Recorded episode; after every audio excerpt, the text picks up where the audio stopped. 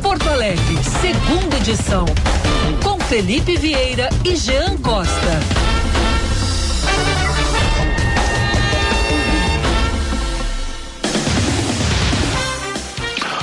Acabou o nosso carnaval, ninguém ouve cantar canções, ninguém passa mais brincando feliz e nos corações saudades e cinzas foi o que restou.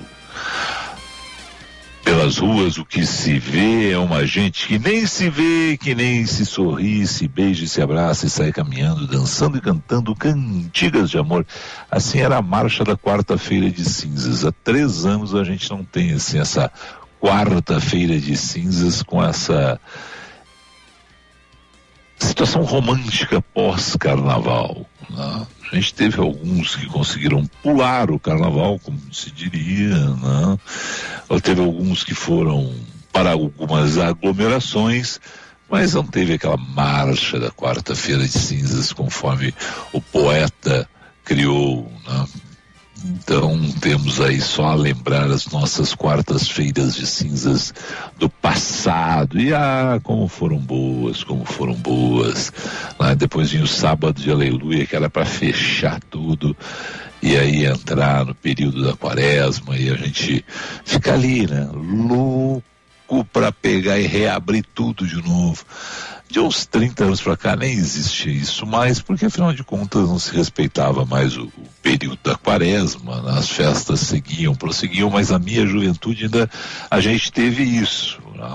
Os clubes fechados, essa ideia de recolhimento, que era um pouco da, da melancolia da quarta-feira de cinzas, mas ainda na expectativa do sábado de aleluia e isso tudo se perdeu. Só o que se falou nesse carnaval, muito mais do que no carnaval, foi no que acontece né, no leste europeu. Nem a Covid resistiu né, à guerra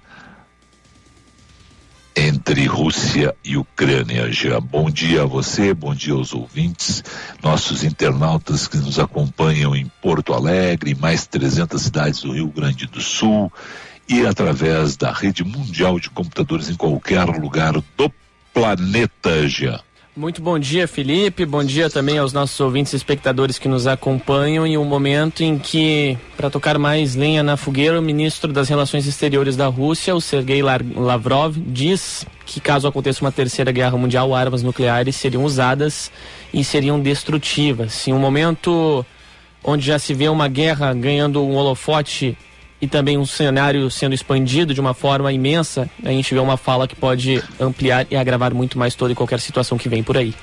É, acho que o Sergei Lavrov pegou e ficou também impressionado, talvez com a energia do Joe Biden ele, e a energia do Joe Biden que foi ligado numa tomada 220 ontem, principalmente no discurso do Estado da União, no que se referiu à, à Ucrânia, aqueles 12 minutos iniciais dele ali, onde ele fez uma, uma avaliação, e não é assim que inicia normalmente o Estado da União. O Estado da União começa com um recado para o país, mas os assessores do Biden estrategicamente posicionaram já no início da fala do presidente norte-americano a posição a respeito do que acontece no leste europeu. E aí, Sergei Lavrov hoje também quis falar mais alto, levantar o tom, né, porque o discurso do Biden foi um bom discurso, um ótimo, um surpreendente, a adjetivação que quiserem colocar né, para uma posição né, que até aqui é mantida, de não enviar soldados norte-americanos para o fronte, mas de apoiar a situação da Ucrânia nesse momento. Então vamos acompanhar os desdobramentos. É natural que suba a, o nível na, das declarações de um lado e do outro, mas a gente espera mesmo é que a Rússia cesse os ataques nessa invasão que fez a, a Ucrânia. Só que alguém vai ter que pegar e colocar também o pé no pescoço do Putin, além da fala. Além da fala. Talvez seja o próprio povo russo, com a situação que já se vê né, de dificuldades criadas. Porque aquela, aquela pergunta que eu fiz aqui na sexta-feira para o Gessner Oliveira. Qual é a grande dúvida que se tem em relação à Rússia? É o que 600, 700 bilhões de dólares de reserva cambial sustentam? Qual o tempo que isso dura? A gente viu que nos primeiros dias já desse aperto, desse sufoco, desse estrangulamento financeiro, dificuldades foram criadas para a Rússia.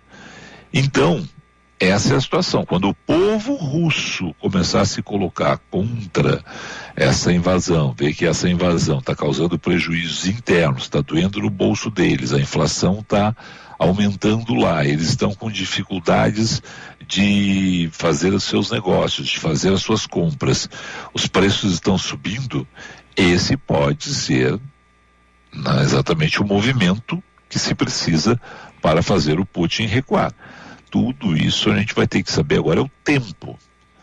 Na semana passada a gente dizia que não existia previsão. A gente já viu que as medidas tomaram algumas, algumas, já tem reflexos dentro da Rússia.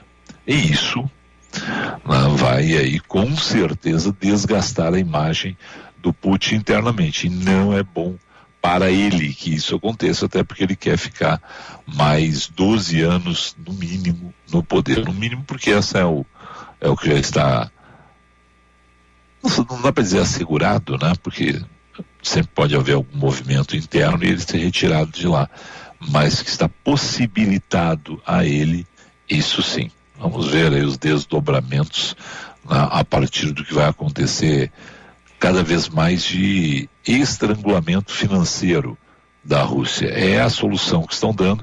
E, infelizmente, né, é uma solução que parece levar muito mais tempo do que a Ucrânia tem. A gente vê hoje mortes na Ucrânia, a gente vê famílias dilaceradas na Ucrânia, a gente vê pessoas fugindo da Ucrânia, e isso é muito ruim para todos nós que temos ideia de que tem como se conviver em paz. Não é o que está acontecendo nesse momento né, no que se refere ao leste europeu. E os desdobramentos podem ser perigosos porque essa ameaça das armas nucleares elas pairam. Ninguém, sinceramente, eu acho, acredita nisso. Mas que ela existe, existe. Né? A ameaça existe, as armas nucleares existem, estão posicionadas. O, a Rússia tem um arsenal atômico grandioso, a gente espera que não seja usado, mas é o que a gente vê nas últimas 48 horas, principalmente, é que muita gente tem mudado de posição. Você vê um país como a Suíça, por exemplo, não, dizer que vai mandar armas para a Ucrânia. Você vê a Alemanha, que desde o fim da, da Segunda Guerra Mundial tem um outro posicionamento, distribuir armas para a Alemanha. Então, mudou. A situação realmente é uma situação que faz com que aquilo que a gente entendia até duas, três semanas atrás de não existe a palavra que eu vou usar, né, mas é, é de uma de uma ética, ética não é a palavra correta, não vou sujar a palavra correta, de um protocolo de guerra a gente vê que o Putin está mandando isso para bem longe. E os outros países também estão rasgando seus entendimentos. Essa situação realmente deixa todos nós temerosos do que possa acontecer em termos de leste europeu. Eu estou assustado. Eu não imaginava que ia chegar a esse ponto de civis mortos, a forma como os russos estão invadindo a Ucrânia. A gente imaginava que poderiam existir alguns ataques cirúrgicos, né? mas se perdeu o controle já. E você vê que há uma resistência. E até quinta-feira da semana passada, quarta-feira da semana passada, se falava só que o presidente da Ucrânia era um ator, um comediante. A gente está vendo que não. Ele está vendo que, é um, que ele é um líder que está liderando um processo, que está cobrando do, do Ocidente uma resposta mais firme de auxílio a ele, exatamente para que ele consiga não, fazer esse, esse alargamento de fronteiras entre Ocidente e países da OTAN e Rússia. Ah, ele está no meio do caminho, pois bem, ele é a pedra no meio do caminho, ele diz o seguinte, bom, então me ajudem aqui a cimentar essa pedra. Né, o que são os apelos que ele está fazendo. E cresceu muito. E obrigou os líderes mundiais a se posicionarem. E a gente viu que ontem o Lavrov, que hoje você cita aí, pode ter ficado indignado, mas era uma reação que, por sinal, acredito que o brasileiro também deveria ter saído, mas a reação de Lavrov começa a falar, você tem uma, 40 embaixadores que se levantam e saem da sala. Não queremos te ouvir. Não é dessa forma que nós vamos te ouvir. Não é do, do que vocês estão fazendo com o mundo. E no mesmo momento, a gente tem o Parlamento Europeu aplaudindo de pé. Eu acho que o Parlamento Europeu tem todo um regramento, mas podia ter feito um gesto mais largo, né? De adesão da Ucrânia. Mas a, a verdade é que todo mundo está com medo nessa hora, né? Ninguém sabe muito bem o que passa pela cabeça do Putin, que foi elogiado enquanto estrategista de ter guardado aí algo em torno de 700 bilhões de dólares para reservas cambiais, para uma necessidade como essa de uma guerra, né, que é, tinha o cerco pronto mas não esperava essa resistência dos ucranianos ao ataque. E eles estão resistindo a uma situação inusitada né, nessa, nessa guerra toda, que é a forma como a, os ucranianos estão resistindo e, e vão para aquela guerrilha de cidade. Ah, vão para aquela guerrilha que é a guerrilha do coquetel Molotov, é a guerrilha de emboscada, né? mesmo com todo o poderio russo, mesmo com toda a, a potência militar russa, eles estão encarando da forma deles, da forma como podem nessa guerra dentro das cidades. Vamos ver aí os desdobramentos. E, eu acho que essa semana é aquela semana que, que tudo se define, porque na avaliação dos russos, a gente já deveria ter tido, na avaliação dos russos, a queda de Kiev, ou de Kiev, né? mas não aconteceu ainda. E os ucranianos estão resistindo bravamente. Jean, falamos em nome de quem? Falamos sempre em nome de Corsã. Não lave o carro, não lave a calçada Corsã. Nossos ouvintes entram em contato conosco de que forma? Através do nosso WhatsApp ou então da nossa live no YouTube. Pelo WhatsApp é o 51 998 73 0993 e o nosso canal de interatividade no YouTube é a live no Band RS. Repetindo o WhatsApp, 51 998 73 0993. Hoje é dia da Bruna Subtits conosco aqui no segunda edição, no seu espaço, né? de opinião, de trazer informações sobre a cidade, um espaço que a gente tem que valorizar, porque afinal de contas é um olhar diferenciado sobre Porto Alegre, o olhar da Bruna que está também no Correio do Povo, oh, desculpe, no Jornal do Comércio, desculpe, eu estou lendo o Correio do Povo aqui, é isso. E aí me confundi, estou lendo o Correio e fui falar do, da Bruna e coloquei a Bruna no jornal errado. No, no Jornal do Comércio. Acontece, viu? Acontece. Acontece. Não, é que eu estou lendo o Correio, que eu tô, eu, tô, eu tô com todos abertos aqui, né?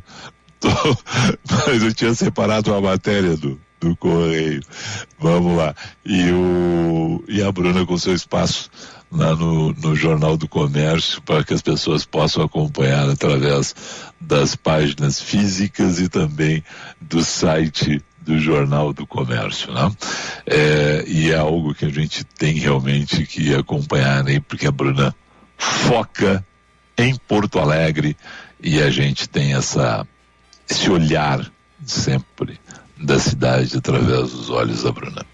Bom, é uma situação apenas, que era por isso que eu estava aqui com o correio aberto, a minha amiga Taline Opitz, né?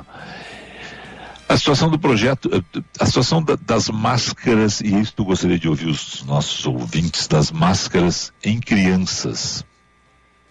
Né? Tem todo um posicionamento do governo do estado, tem um posicionamento da, do sindicato das escolas particulares, tem muita gente comentando o assunto, só que a questão está na justiça, e a Thaline Pitts lembra isso, além de estar sendo questionado na justiça, o decreto do governo gaúcho que desobriga o uso de máscaras para crianças até 12 anos, tornando a medida apenas recomendável, enfrentará uma nova reação, dessa vez no campo legislativo. Segundo a deputada Sofia Cavedon, será apresentada à mesa diretora da casa um projeto de decreto legislativo ferramenta utilizada para anular ações do executivo. O texto, de acordo com a parlamentar, já está praticamente finalizado e tem como base a ilegalidade da ação do Executivo Estadual devido à legislação federal de fevereiro de 2020 que determina a obrigatoriedade que está em vigência no país. E aí, lembra que a Taline que o Sindicato Ensino Privado do Rio Grande do Sul divulgou um comunicado em que defende que a manutenção do uso de máscara seria prudente por pelo menos mais 15 dias, orienta que as escolas particulares analisem a situação epidemiológica local, os índices de vacinação de seus alunos e, juntamente com o Centro de Operações de Emergência de Saúde, o COI, decidam pela retirada ou não da obrigatoriedade da máscara. O sindicato acredita que nas próximas semanas deverá haver um pico de contaminação pela Covid em função do carnaval. Era aqui que eu queria chegar, já. A gente tem duas situações aqui. Primeiro, a questão das crianças estarem voltando na, ao ou as escolas tiveram esse é, recesso de carnaval, mas vão voltar a partir de amanhã, com certeza. Em algumas escolas até acho que já voltaram hoje, em algumas situações, mas ao grosso, a partir de amanhã. E aí, de novo, a irresponsabilidade nossa. A irresponsabilidade, porque não acabou, né? E aí todo mundo fez vista grossa, né? As autoridades, boa parte delas fizeram vista grossa. Estou dizendo todo mundo, teve gente que conteve, mas liberou muita coisa. Já acabou? É porque iniciou uma guerra na Ucrânia e a gente não vai mais falar de Covid? É por isso?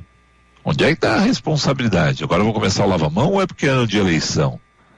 Ou porque já estão olhando assim, olha, tá, a gente exagerou demais lá atrás, agora a gente tem que soltar um pouquinho, olha o que está acontecendo, veja bem, né? Então tá na hora da gente pegar e ficar alerta para com os políticos. Eu acredito que, na verdade, judicializada essa questão, vá na, uh, ser dado ganho de causa aí para prefeitos e governadores.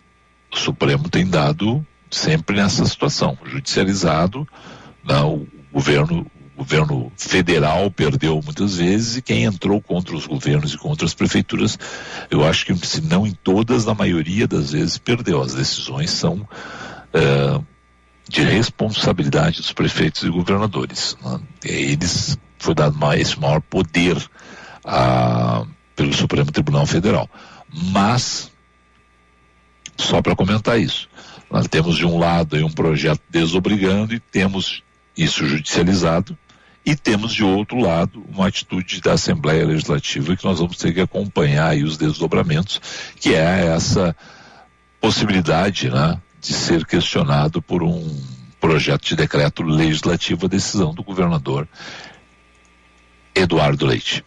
Eu já vou fazer uma propaganda, Felipe, já para expandir o assunto. Converso hoje no Repórter Bandeirantes com o presidente do Cinep RS, o Bruno Ezeric, um pouco mais sobre esse tema, né? Do primeiro dia também, das aulas sem a obrigação do uso de máscara para alunos de até 12 anos aqui no Rio Grande do Sul. Vou expandir um pouco desse assunto com ele também e ao longo do programa com outros convidados.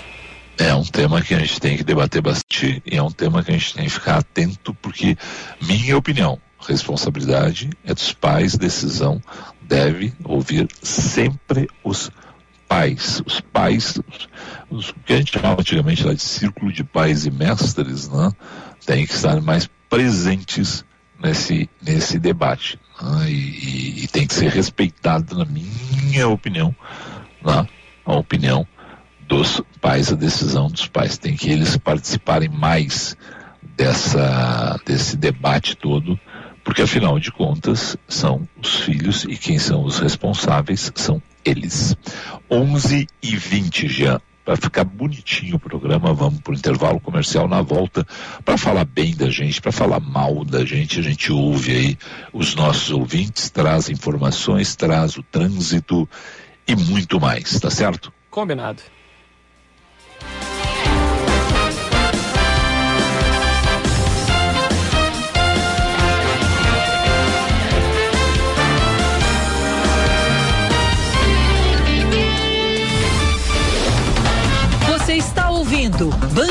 FM Porto Alegre, segunda edição.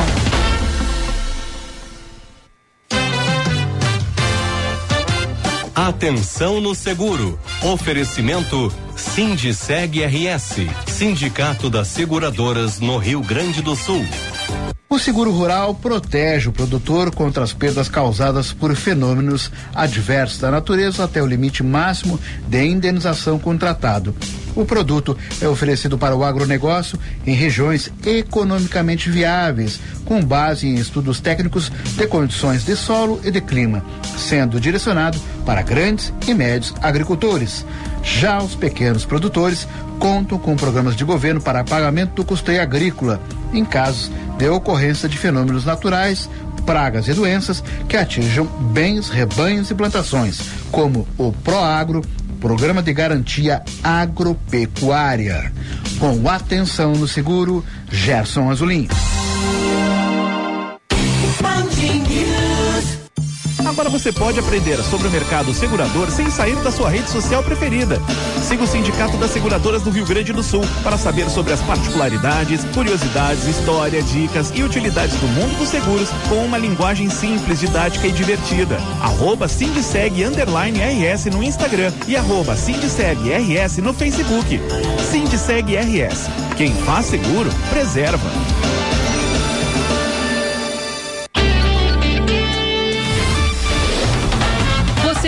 Ouvindo Band News FM Porto Alegre, segunda edição. 11 horas 23 minutos, 11 e 23. Três informações, por favor, já.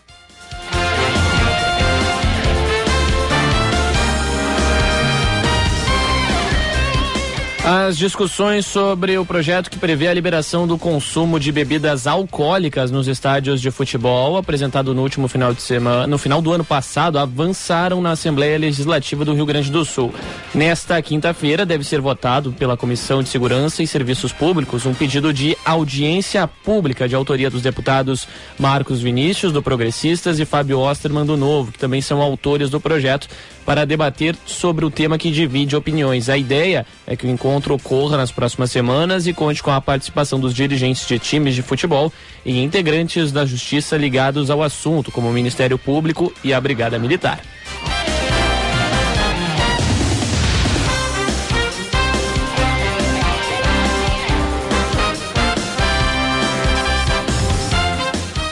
O primeiro-ministro britânico Boris Johnson chamou o presidente russo Vladimir Putin de criminoso de guerra e pediu aos Estados-membros da ONU na quarta-feira que condenem a invasão da Ucrânia por parte da Rússia. Johnson deu estas declarações na Câmara dos Comuns em Londres, na presença do embaixador ucraniano, aplaudido de pé pelos deputados. O governo britânico alerta há dias que Putin e seus comandantes podem ser processados pelo Tribunal Penal Internacional de Haia, que já abriu investigação sobre a invasão da Ucrânia.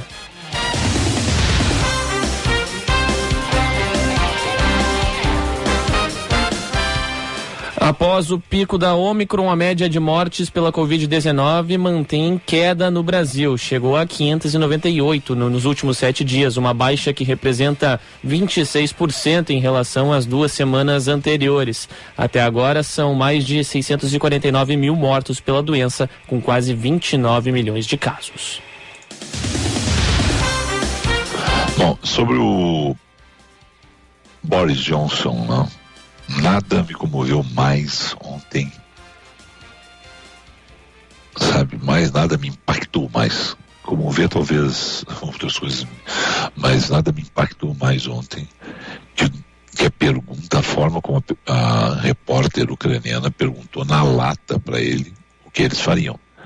Lembrando que filhos de Putin estão em vários países da Europa e que nada foram feitos contra efetivamente, né, uh, contra a presença deles. Ou seja, assim, olha, tem que dar uma pressão na família, é na família que vai pegar lá no Putin, está lá na Rússia também.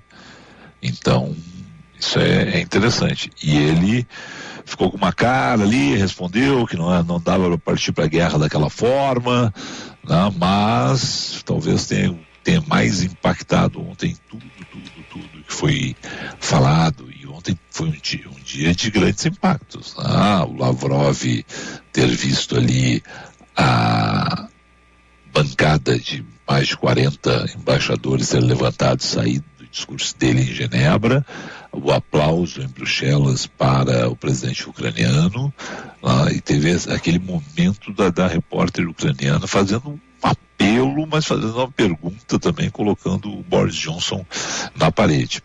Vamos ver o que sai hoje né, dessa Assembleia da ONU né, como resposta. E lembrando que tem, teremos também, né, e isso tem se falado muito pouco, acho até na imprensa, viu, Jean, essa questão do Tribunal de Haia.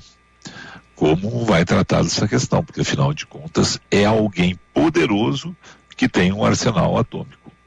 Então é, é, diferente de outros mandatários corruptos, bandidos que já foram julgados e condenados em Haia. Dessa vez é alguém com muito poder, um poder bélico grandioso que é Vladimir Putin. 11 e 27. Vamos para o trânsito? Vamos nessa. Seu caminho. Josh Bittencourt, muito bom dia, Josh. Muito bom dia, Felipe, Jean, bom também dia. a todos aqui no segunda edição. Trânsito bastante acentuado na manhã dessa quarta-feira, tanto na capital quanto na região metropolitana, depois do feriadão de carnaval. E atenção porque tem acidente envolvendo carro e caminhão no quilômetro 22 da rodovia do Parque, é bem no acesso da Freeway para BR 448 em direção a Sapucaí do Sul, duas faixas bloqueadas. Na BR 116 em Esteio tem obras no sentido capital afetando o trânsito e no retorno das praias movimento acentuado pela RS 040 e principalmente pela Freeway, que tem agora cerca de 70% da capacidade da rodovia em direção a Porto Alegre. Conheça o programa de aprendizagem do CIERS e promova a inclusão no seu negócio. Ligue 51 3363 mil. Felipe. 11:28 vamos com os ouvintes já. Vamos nessa, Felipe. Eu começo primeiramente aqui com o Pedro Pereira. Ele destaca ali a tua análise inicial no que diz respeito a algumas falas proferidas sobre Vladimir Putin e também sobre esta atual questão envolvendo a Ucrânia. Ele está te mandando aqui uma saudação. Ele que é estudante de medicina, coloca aqui reforçando, te mandando um abraço. Bah, uma das coisas que me comoveu ontem, é, eu, eu, eu sou um sou, sou um sujeito muito emotivo, né? Mas uma das coisas que, outra das coisas que me comoveu ontem foi, já, já foram tantos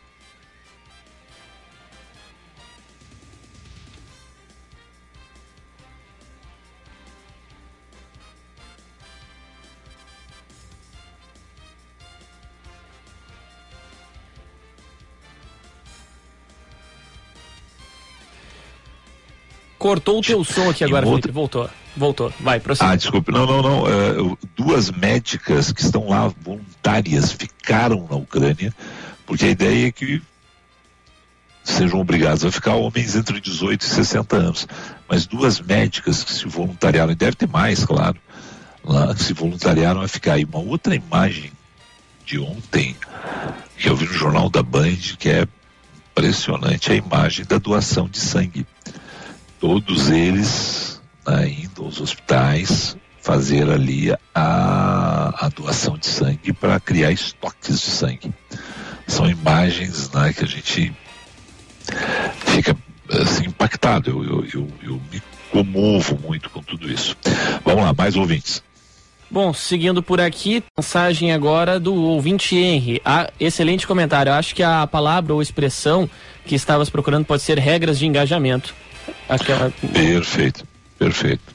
Obrigado, Ewen. E aí, exatamente isso. Exatamente isso. Obrigado pela audiência e obrigado pelo auxílio.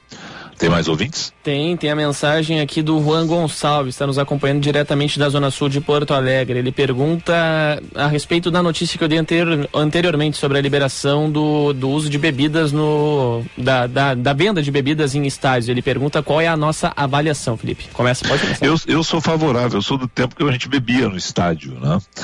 É, agora tem, tem uma situação, tá?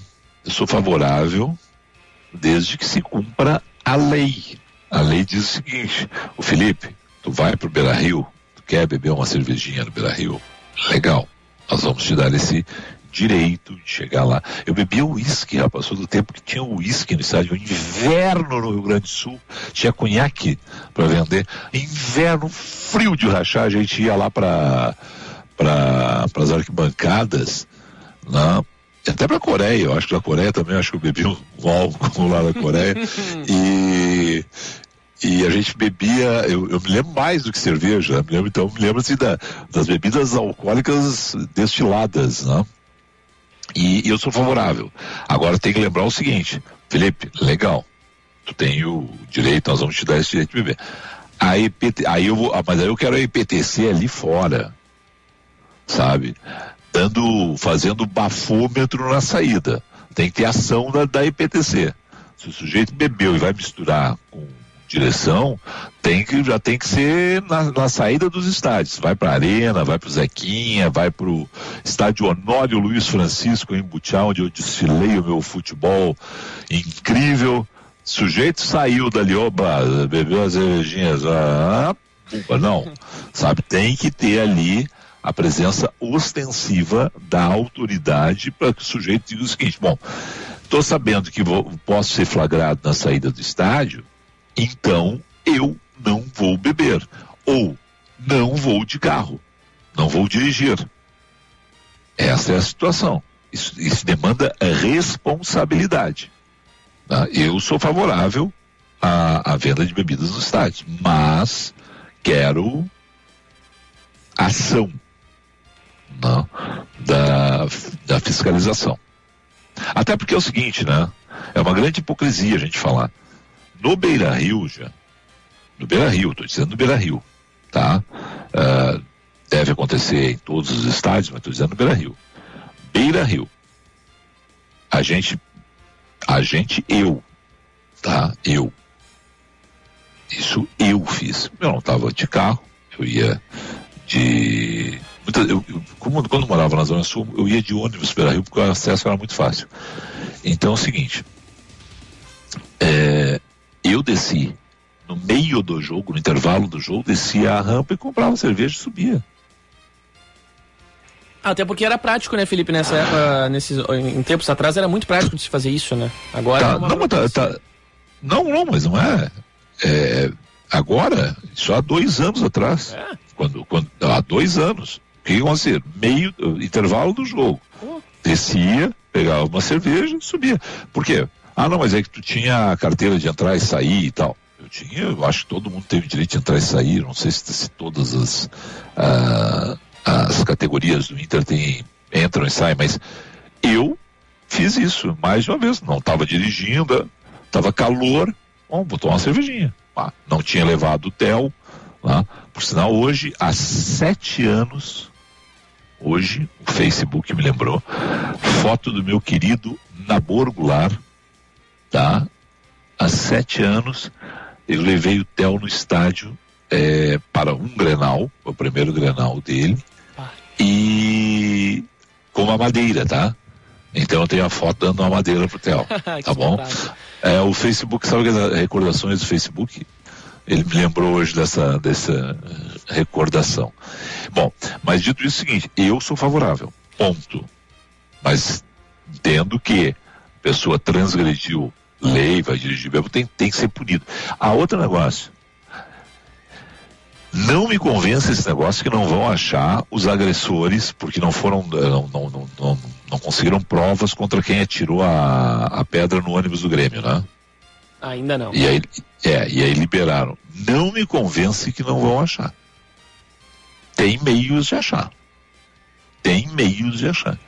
Então espero que a Polícia Civil do Rio Grande do Sul haja e mais, havendo casos rapidamente identificáveis, esse não, é o, não, não foi o, o, que aconteceu no sábado, né? vai haver uma demora para se identificar, que o Felipe Vieira que atingiu, que, que atirou a pedra, seja preso e guardado por um bom tempo. Por um bom tempo, até o julgamento do caso, já. Porque não é o fato de não ter matado ninguém que, que vai dizer assim, não, olha só, a pedrinha lá no Danilo, lá na Bahia, a pedrinha no Vila Sante, a pedrinha não sei em quem. Não matou porque não pegou meio centímetro para cá, meio centímetro para lá já. É. Poderia. E poderia ter. pela película também, né? Importante reforçar. É, exatamente. E, po e, poderia, e poderia ter uh, perdido visão, poderia ter tido uma lesão grave. Né? Então não vem com essa, não vamos passar a mão. É marginal quem fez isso. E marginal tem que ser tirado da sociedade. Ah, não, Felipe quer prisão para todo mundo. É só assim que são. Que, ó, nós temos que aprender com a Inglaterra. Nós temos que, nós temos bons exemplos para aprender. A Inglaterra tinha o problema dos hooligans, que ainda existe. Mas é, um, é uma situação bem melhor do que há 20 anos. Por quê? Porque eles facilitaram para os caras? No Brasil, o sujeito joga uma pedra na cabeça do outro, dez minutos depois, ah não, olha só, ele não tinha antecedentes criminais, pá, pá, pá, pá, pá, vai responder em liberdade. Não, não, podia ter matado. Podiam ter matado o sujeito. E isso é dos dois lados, tá?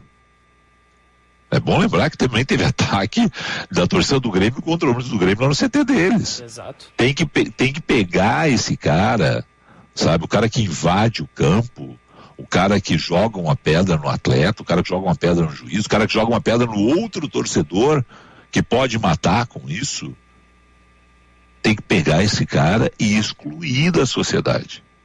Esse cara tem que ficar preso, esse cara não pode ir a estádio nunca mais. Nós temos que aprender com a Inglaterra nesse ponto vou pegar aqui a Inglaterra, porque eu, assim, aquele exemplo maior de, do que a gente viu de violência. Mas tem vários outros exemplos, inclusive no Brasil, muitos.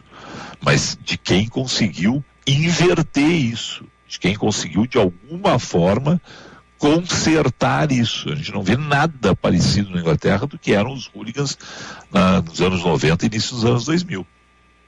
Então, vamos aprender com quem fez direito. Tem que mudar a legislação brasileira. Tem que mudar. O Vila Sante foi por meio centímetro, Danilo por meio centímetro. Estão esperando o quê? Que morra alguém? Aí vão fazer a, a lei do atleta fulano de tal que morreu em função de uma pedra jogada pelo torcedor dele ou pelo adversário. Vão esperar isso para pegar e modificar a lei. Espero que não, né? porque está bem próximo. E já teve, já tem casos de gente morta, né? de torcedor morto, né? Nesses conflitos. Exato. Ah, estão esperando o quê? Que mate um atleta para dar o nome do atleta à lei. Bom, agora nós vamos lembrar dele o resto da vida. Quem sabe a gente faz o seguinte, a gente lembra o, dele o resto da vida vivo, né? Que é bem melhor. 11:39. Tem mais ouvintes aí? Tem mais ouvintes, tem um ouvinte. Ninguém com um recado sonoro, hein? Não mandaram, eu estou reforçando desde o começo do dia, desde as seis da manhã aqui, que o pessoal pode mandar mensagem por, por áudio e o pessoal não manda. Acho que ficam com vergonha, Felipe. É, pode ser, mas vamos lá. Vamos lá, mais ouvintes. Tem um ouvinte que tá me xingando aqui, tá dizendo que eu não. não. quis falar. Com educação não tem problema nenhum. Pois é, ele tá me, ele tá me criticando dizendo que eu não opinei sobre a liberação de, de bebidas do estádio. Nem tem porquê, o Felipe disse, a, a minha compa, compartilho da opinião 100%, não muda uma palavra. Eu só ia ressaltar que eu tive muita dificuldade para comprar, tanto na arena quanto, na, quanto no Beira Rio, na saída do, dos jogos, né, nessa de intervalo, eu tive muita dificuldade, é sempre uma é, eu queria ter tido essa a tua sorte, Felipe, porque eu sempre enfrentei uma certa burocraciazinha é, né, nessa. É, deixa eu te dizer que foi a ressalva que eu fiz. Eu não sei se todas as carteiras. É como eu tenho uma, uma cadeira perpétua no Beira Rio, ah, eu entro e saio, né? Sim. Certo? Sim. Então não. Pode ser. Dá, dá, então foi uma é uma situação que eu acho talvez seja só da, mas a linha perpétua muita gente saía e, e voltava. Não sei se todas as, as roletas podem entrar e voltar, porque eu acho que algumas, a partir do momento que tu entra, ela não valida a segunda entrada, né? Acho que tem isso. Acho que é, acho que tem, tem, tem, tem setores do estádio que tem dificuldades. Nas perpétuas a gente tinha essa, essa possibilidade. Né? Agora, de novo, com responsabilidade, né? Exato. Não dá para misturar. Exato. E quero dizer que, assim, ó, que, que da, da, série Bebidas, o dia que eu mais gostei de ir foi o dia que eu dei uma madeira pro Theo. Tô vendo aqui a foto aqui, é espetacular, cara. Eu fui pro estágio e, e aí quero, quero que o Theo vá e tal, era um grenal tranquilo, assim. Aí vai, vai, vai com tudo, vai com fralda, tive que trocar fralda. Mas foi legal, cara, foi legal. Eu mostrei a foto para ele há pouco aqui, ele ficou encantado com a foto. Ele disse, pô, tomei babateira no Beira Rio. Foi, muito legal. Das boas, lembra das boas lembranças aí. Eu acredito, inclusive. Vamos lá com os ouvintes. Chegou uma cornetinha aqui, o ouvinte Robson. Não tem problema. Mensagem. Com educação não tem problema não, não, não, não, não, é pra ti, ele quer que tu corneteie, ele quer que tu corneteie. Ah. Ele bota aqui, Felipe, o nosso querido rival ontem, ele bota bota por aqui, o Robson, direto das Ah, eu não sou da corneta, cara. Eu, eu, sabe que eu, eu... Ah, até claro, assim, no, nos pequenos grupos, mas vou dizer assim, ó, por exemplo, tá? Uh, e os ouvintes podem conferir isso amanhã uh, com o Diego. A gente tem um grupo ali uh, de amigos, gremistas e colorados, que é por outro motivo o grupo. É, sabe, é raro a gente ter uma, uma, uma, corneta. Até que até tem um ex-dirigente do Grêmio que de vez em quando insiste em fazer corneta. Eu, eu acho muito sem graça, porque como nós colorados não corneteamos ele no grupo, entendeu? Eu acho muito. Mas eu não sou, eu não sou. Não, mas eu recebi boas, boas, é, bons memes aí, né? De de colorados, né? mas eu não, eu sou aquele que hoje vou torcer muito pelo Inter agora e tal, mas eu, sabe, a, as minhas alegrias são mais vermelhas do que as derrotas em tricolor. É, é, é isso. Sou muito nesse ponto meio, não sei. Mas uh, pode conferir a história com o Diego amanhã, tá? Do, do grupo das quartas-feiras lá. Não tem muita corneta, não tem muito. Tem um grupo de futsal meu lá. Olha aí. No tempo do futsal, que aí sim aí sim a corneta corre, mas eu também não sou dos, dos que me pronuncio mais. Assim. De vez em quando faço uma defesa do Inter mais, mais arraigada, mais. Mas não. Não sou muito da, da corneta, não. 11:43. Mas gostei, viu? Não pensa que eu não torci pro Mirassol, viu? É uma surpresa, uma surpresa e tanto, com o novo técnico do Juventude, né? O Eduardo Batista vem para cá agora depois do gauchão. Coitado do é, Juventude. Foi surpresa para quem não acompanha o Mirassol nos últimos anos. quem é acompanha o, o Mirassol não foi surpresa. O Mirassol tem excelentes resultados no Paulistão contra Corinthians, Palmeiras, Santos, São Paulo, eh, Bragantino. O interior, por sinal, de novo, a, a dupla Granal devia olhar mais para o interior do Rio Grande do Sul, onde há bons jogadores e onde bons jogadores são saem direto para grandes clubes, muitas vezes de Rio e São Paulo, e tem que olhar mais, principalmente para o interior de São Paulo, onde os times têm uma boa é, captação de jogadores. Além do que, está mais do que na hora da dupla Granal mostrar que os grandes investimentos que realiza na base têm que dar resultado. E investimento na base é jogador no time de cima. Títulos são importantes, mas jogadores no time de cima também. Então, tá nessa hora da gente fazer esse mix aí de jogadores baratos vindos do interior do Rio Grande do Sul, médios vindos médios de preço vindos do interior de São Paulo, onde o preço é mais elevado, e base chega de contratar medalhão que não dá resultado na dupla Granal. 11:44. Tem mais ouvinte? Manda todos eles aí, porque tem a Bruna daqui a pouquinho. Tem mais, tem mais, tem mensagem sim. Vamos lá, tem então mensagem, vamos lá. Sim. Além, tem outro, tem um outro Pedro agora aqui que coloca sobre ainda a, flexi, a flexibilização agora do uso de máscaras e com a liberação das bebidas. Ele coloca que a liberação ele é favorável, mas que esse uso de máscaras É, tem que ser algo estudado com uma maior cautela. E ele pergunta se, se não é cedo, mesmo que a tendência seja essa, não é cedo demais, mesmo agora no período de carnaval? Eu acho que cada um é responsável por si. Né? Eu continuo usando máscaras, não aglomerando ou aglomerando minimamente, porque agora, de vez em quando, a gente pega a situação de aglomeração, né? e, e, usando álcool gel e vacinando, né? e, né? mas eu acho que cada um é responsável por si. A gente já tem bastante informação para ter a liberdade de fazer as nossas opções. Mais ouvintes? Temos sim, o Marcelo David Almeida coloca aqui agora, é, ele coloca também sobre a, a liberação das bebidas nos estádios. Ele diz que espera ver essas audiências públicas acontecendo, embora saiba que exista uma preocupação por parte mais dos deputados do que com qualquer outra coisa relacionada à opinião pública, ele manifesta por aqui. Também tem mais? Tem, temos sim. Temos o Gustavo. Olha aí, que bom quando vocês participam. Obrigado, ouvintes. Temos o Gustavo mandando mensagem, ele não bota o sobrenome, ele pergunta para nós dois agora. Além da questão da flexibilização das máscaras, a gente tá, nós estamos vendo uma queda no, no que diz respeito a internações em leitos clínicos de UTI, mas agora temos um outro fator, que é carnaval e a retomada das aulas. Ele diz ele, ele não fala em questão, ele só menciona o uso de a, flexibilização no uso de máscaras, mas ele coloca que não é, é a gente pode ser pode ser pode ser flexibilizado, mas não é perigoso por conta deste atual momento. A gente sabe que a gravidade ela tende a, a voltar no, no Rio Grande do Sul. Ele coloca aqui por causa dos eventos. Pois é. Perfeito. Fernando ouvinte, vamos lá. Mais algum? Temos mais um aqui que não deixou o nome, deixa eu ver agora no nosso WhatsApp aqui. Ouvinte, ouvinte Sérgio, ele coloca aqui. Bom dia, Jean, bom dia, bom dia, Felipe. Quando volta Gilberto Echauri? Quando volta o Gilberto Echauri? Semana que vem, que eu saiba. A princípio, semana que vem, o Gilberto, o homem que mais tira férias no país, né? Ele coloca aqui indo, ele brincando com o Gilberto. Gilberto tá em Santa Catarina, eu acho, com a namorada. Faz muito bem. Exato. Por hora é isso, Felipe. Dia Eu? Então, rapidinho, intervalo comercial, vem aí a Bruna Subtitis.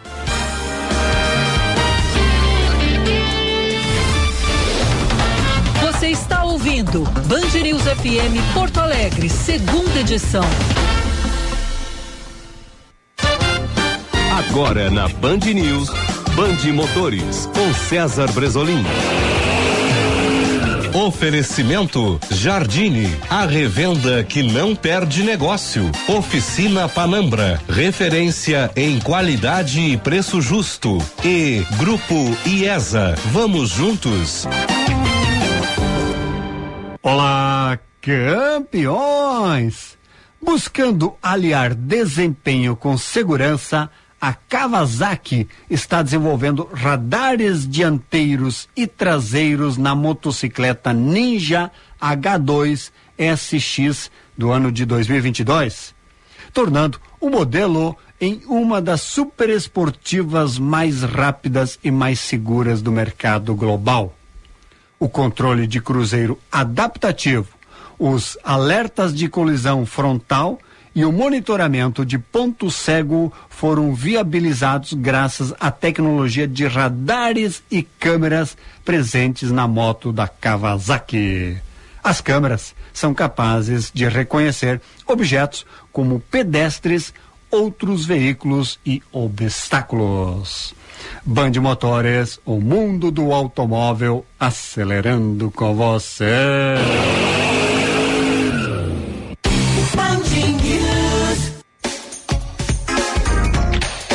Aproveitar o maior estoque Chevrolet à pronta entrega do sul do país, na Esponqueado Jardine. Linha Onix e Tracker 2022 com super avaliação do seu usado. Confira também o nosso Liquida Seminovos. São mais de 400 carros em estoque e descontos de até 10 mil reais. Esponqueado Chevrolet, a revenda que não perde negócio. No trânsito, sua responsabilidade salva vidas. Use o cinto de segurança.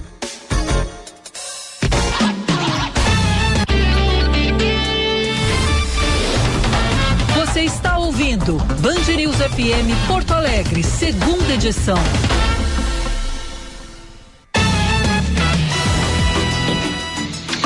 Onze horas 50 minutos, onze e cinquenta. Falamos em nome de quem?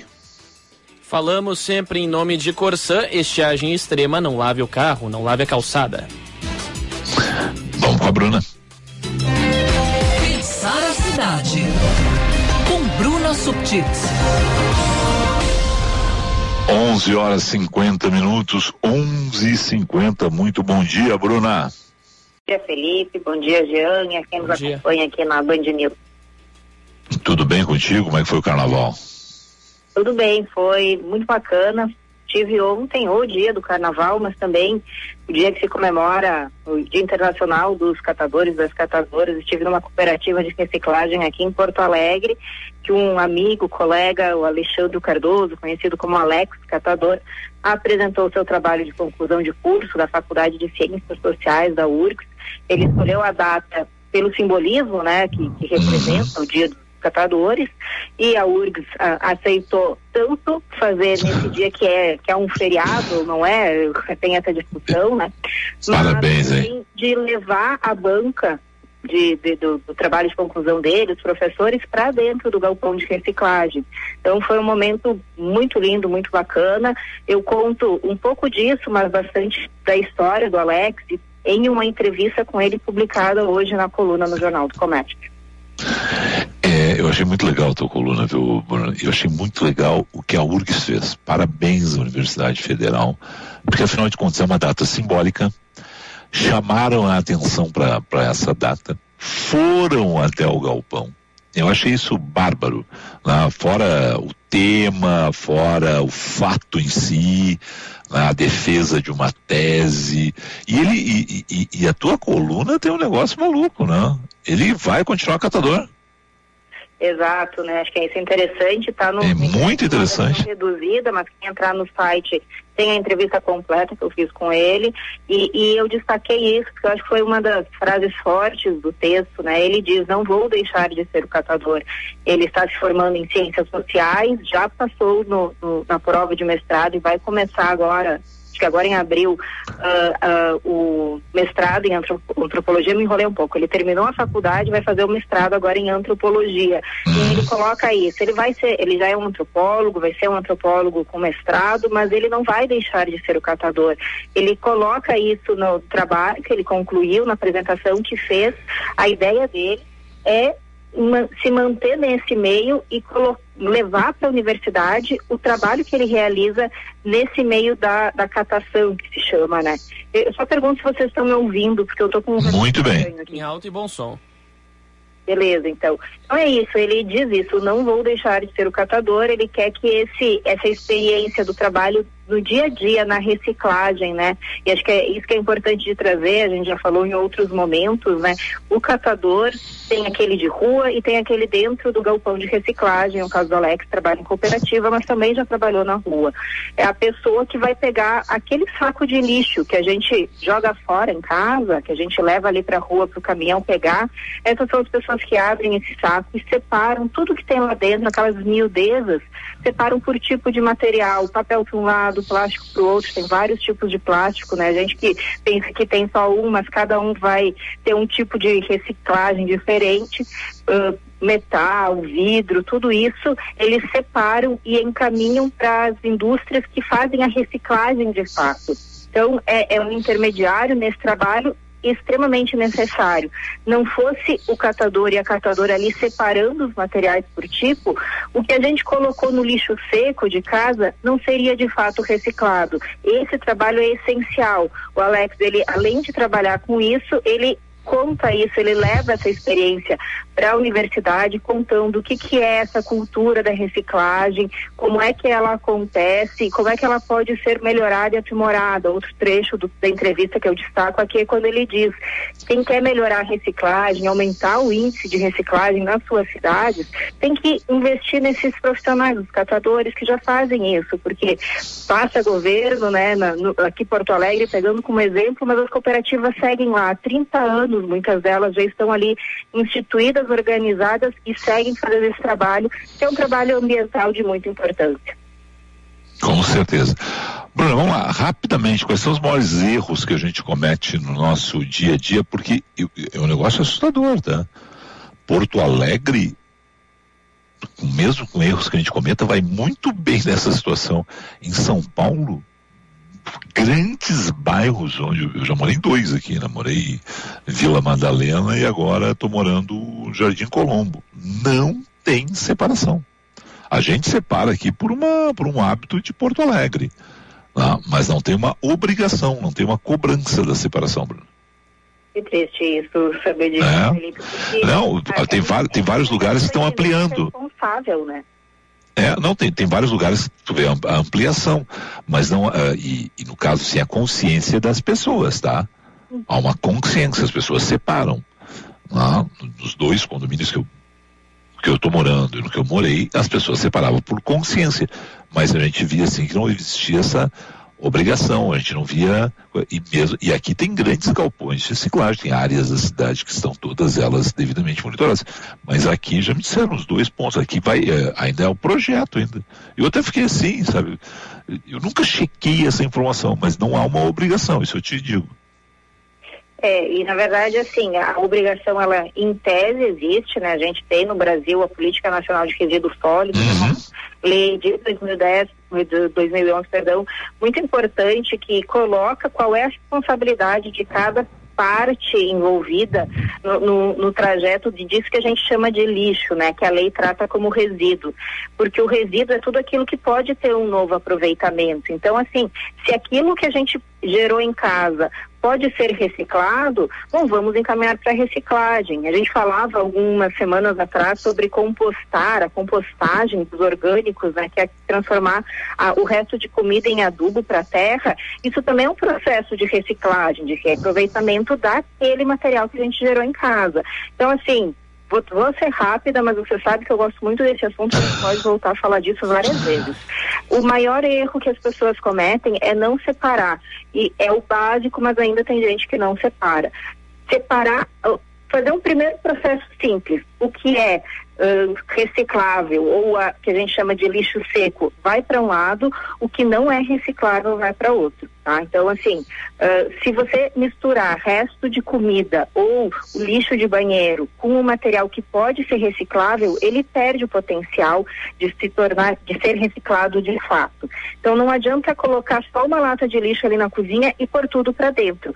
O, a embalagem de plástico, o, do saco de arroz, de feijão, uh, um, um, potinho de, de margarina ou manteiga, isso tudo é reciclável. Então, isso tem que ter um, um saco só para ele, que é o que vai para a reciclagem. As outras coisas não podem ser recicladas.